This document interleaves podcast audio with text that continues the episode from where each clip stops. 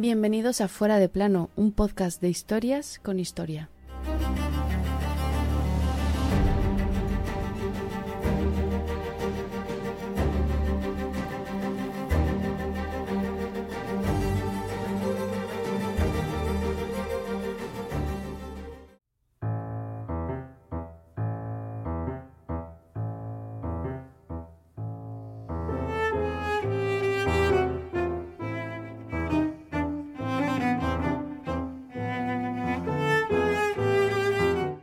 Cuando se dio cuenta de que lo iban a subir por la escalera del cadalso, dio tan fuerte golpe con las manos que rompió las esposas. Se tiró sobre el ayudante del batallón para arrancarle la espada, que llegó a agarrar, pero no pudo quedarse con ella, porque el ayudante no se intimidó y supo resistir. Trató de escapar entonces en dirección a la colegiata y se metió entre las filas de los soldados. La confusión fue terrible. Tocaban los tambores, corrían despavoridas las gentes sin armas y las autoridades. Los sacerdotes y el verdugo se quedaron como paralizados. Por fin, los voluntarios realistas pudieron sujetarlo y lo colocaron en el mismo sitio donde estaba cuando rompió las esposas, esto es, junto a la escalera de la horca. Se dio la última orden y quedó colgado con tanta violencia que una de las alpargatas fue a parar a 200 pasos de lejos, por encima de las gentes, y se quedó, al momento, tan negro como un carbón. Este es el relato de cómo un héroe popular acaba siendo ajusticiado por la orden de un rey infame, cruel y vengativo. El héroe Juan Martín Díez, el empecinado. El rey no podía ser otro que Fernando VII. Aquel 19 de agosto de 1825, el héroe sucumbía por culpa del rey al que tanto había ayudado.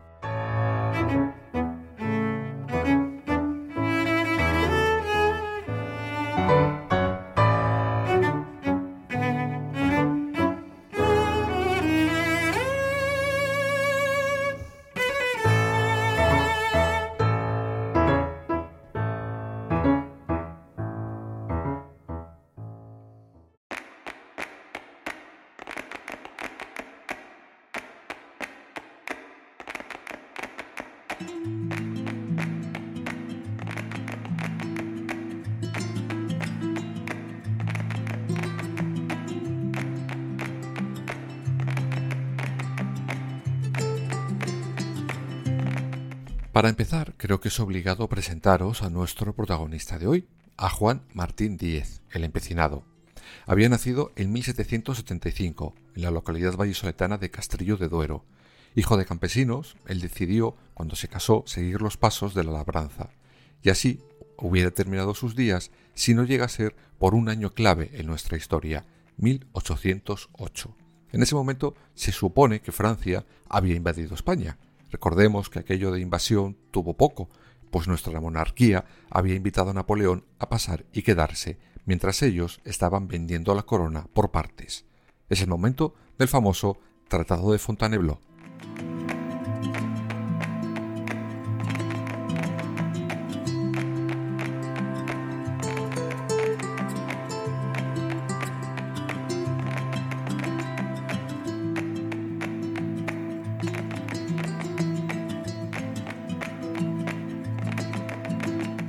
Recordaréis en el capítulo de la temporada pasada del verdadero 2 de mayo, Carlos IV y su hijo, el infame Fernando VII, habían acordado con Napoleón que ambos irían a por Portugal, pues nuestro vecino era amigo y socio comercial de los ingleses. Y para ello, nuestros maravillosos monarcas dejan pasar sin problema a las tropas francesas. Y se quedan. Y Fernando VII ordena que nadie mueva un solo dedo contra los franceses, pasara lo que pasara un año después del Tratado de Fontainebleau y después de que el infame le quitara la corona a su padre con el motín de Aranjuez, ambos serán llamados al orden y obligados a ceder la corona al hermano de Napoleón en las abdicaciones de Bayona. Pues bien, este es el caldo de cultivo de aquellos años en los que nuestro protagonista de hoy decide poner pie en pared y luchar contra los franceses. Claro, él pensaba como la mayoría de españoles, de clases bajas, que estábamos siendo invadidos. Esa era la versión oficial, aunque según cuenta la historia hubo un hecho muy concreto que hizo que el labrador Juan Martín se convirtiera en el empecinado.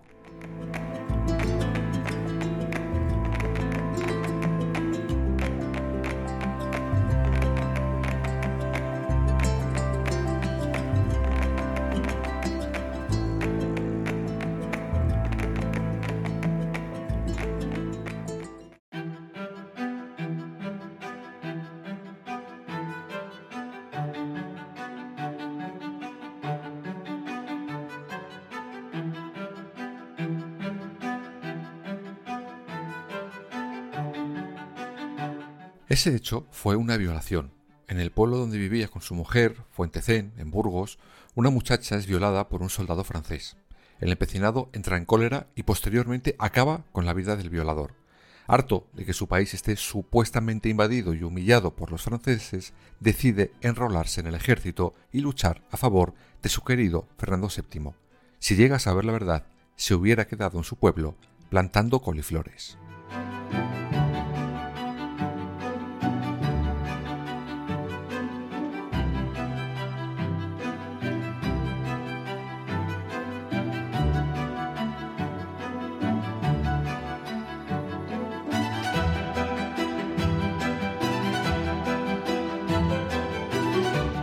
Lo cierto es que, según cuenta la historia, Juan Martín no era la primera vez que guerreaba. Se supone que años antes había participado en las batallas del Rosellón y que no tenía demasiado buen recuerdo de las tropas francesas. Por eso, cuando ocurre lo que ocurre en su pueblo, decide acabar con la invasión, con la supuesta invasión. Se acaba convirtiendo en uno de los más importantes jefes guerrilleros de la contienda. Su acción va desde Segovia a Salamanca.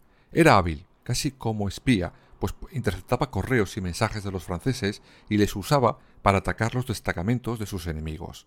Y claro, con este expediente pronto empieza a crecer su fama por el resto del país.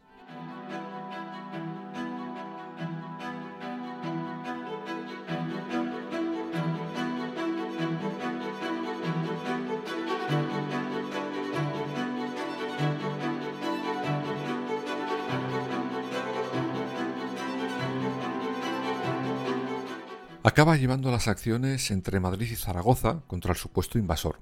Al final de la guerra, tanto por sus méritos bélicos como por pagar siempre a sus soldados, comandará un ejército de más de 5.000 personas. Como os podréis imaginar, José I Bonaparte estaba deseando acabar con él. Incluso le amenaza con detener y matar a su familia, pero jamás conseguirá atraparle. Pero el empecinado también tenía enemigos dentro de los mismos españolitos.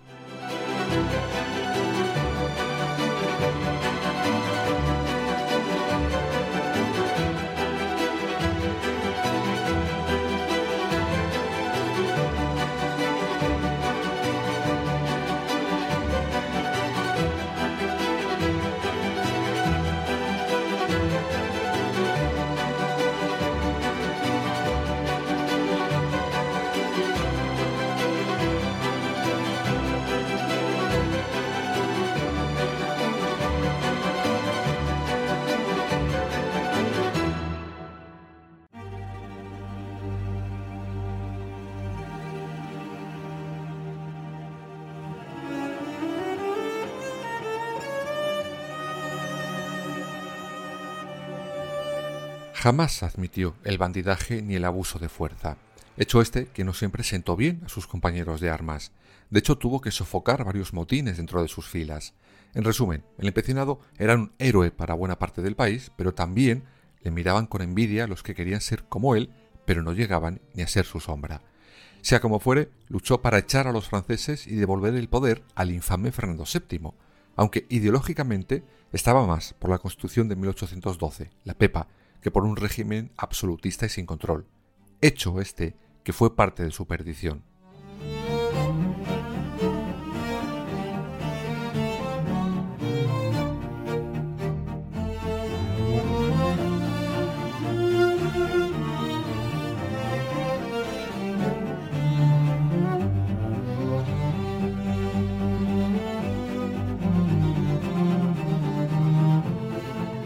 Juan Martín era un liberal convencido, y como ya vimos la temporada pasada, cuando el infame regresa de sus vacaciones simuladas como un secuestro por parte de Napoleón, lo de acatar la Constitución no entraba en sus planes. Cuando Fernando VII regresa, no es nada generoso y agradecido con todos los que se habían partido la cara por él. Entre ellos está nuestro protagonista de hoy. Qué sorpresa, ¿no? Fernando VII egoísta. No, no me lo creo. La historia debe de estar mal.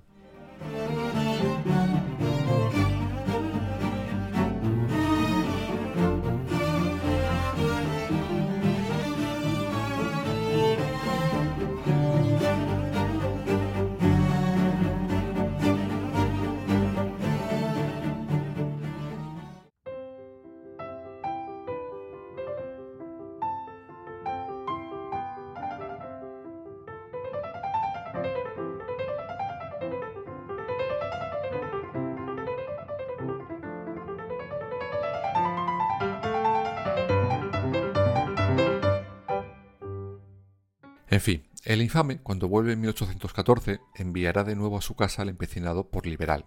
Oye, que casi muere por defenderle, le importaba poco. Lo más importante era que le gustaba aquella paparrucha de la Constitución. ¿Cómo se atrevía?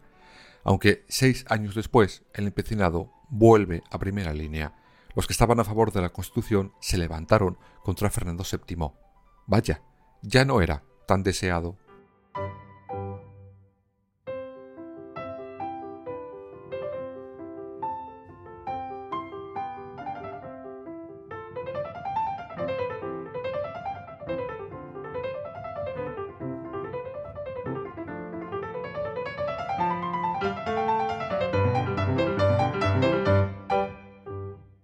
El general Riego la Cabeza se levanta contra el absolutismo y se llega al trienio liberal, desde 1820 a 1823. Ya lo hablaremos en su momento.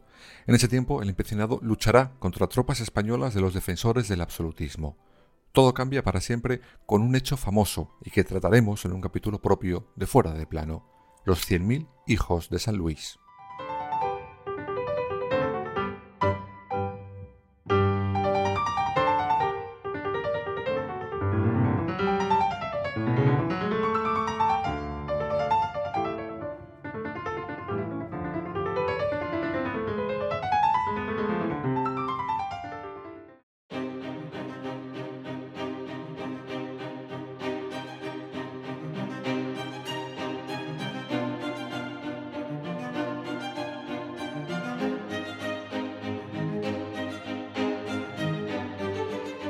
En resumen, con esto Fernando VII reinstauraba el absolutismo más radical.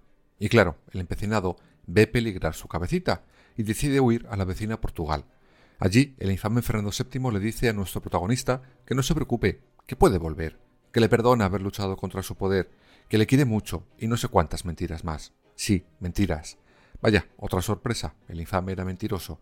Y era mentira porque cuando regresa, él y otros sesenta compañeros suyos son detenidos en Olmos de Peñafiel en noviembre de 1823. Ahí comienza el infierno del empecinado.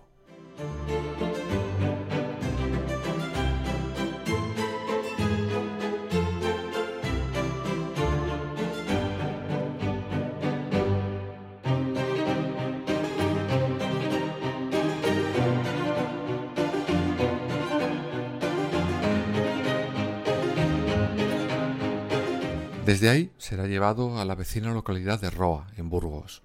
Allí, durante diez largos meses, el empecinado será sometido a todo tipo de insultos y vejaciones por orden del infame de Fernando VII.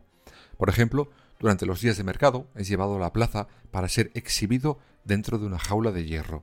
Allí era apedreado por los lugareños, esos mismos por los que años antes el empecinado había luchado para liberarlos de los franceses, ahora no solo le daban la espalda y se olvidaban de su heroicidad, sino que le insultaban y le lanzaban piedras.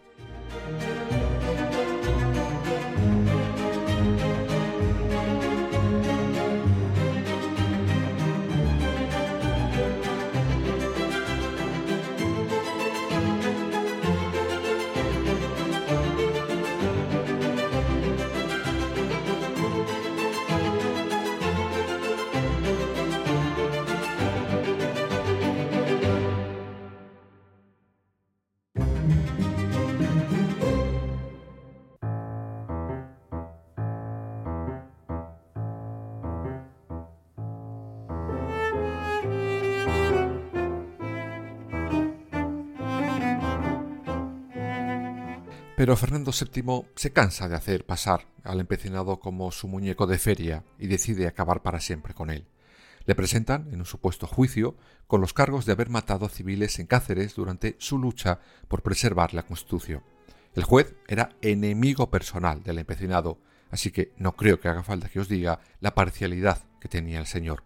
Pues sí, efectivamente, el empecinado es declarado culpable de los cargos y condenado a la horca un método reservado en aquellos años para los bandidos, con lo que una vez más el infame quería no solo matar a su antiguo héroe, sino humillarlo hasta el último segundo de vida. El empecinado lo entendió y preguntó ¿No hay balas en España para fusilar a un general?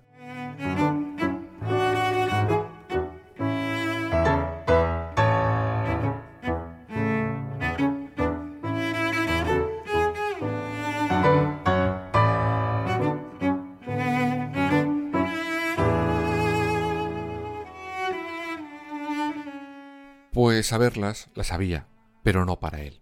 El rey no dejó que el empecinado muriera como el militar que era, sino como un miserable bandido. El 19 de agosto de 1825, por la tarde, Juan Martín es llevado al cadalso en un burro sin orejas. Esto era una señal más de humillación hacia el condenado.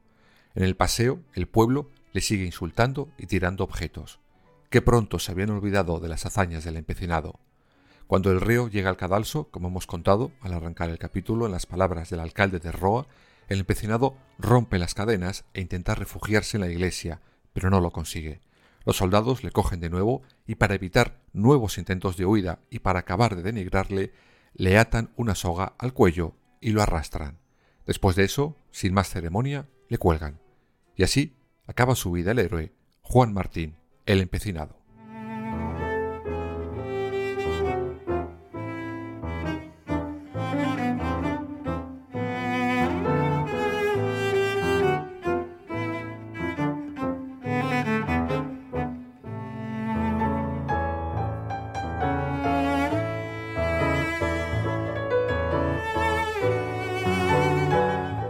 El caso de Juan Martín Díez, el empecinado, es uno de esos ejemplos claros de cómo era realmente ese rey al que la historia le bautizó como el deseado, pero que este podcast se lo ha cambiado por el de infame. Creo que le pega mucho más. Creo que después de lo visto hoy, no habrá nadie que se pregunte el porqué de este nuevo apodo.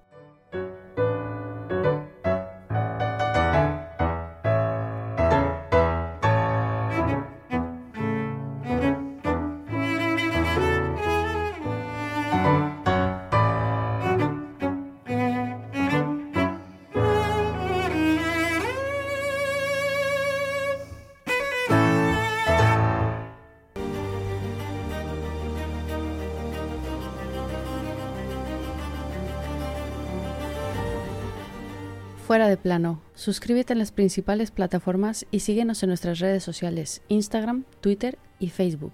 Fuera barra baja de plano.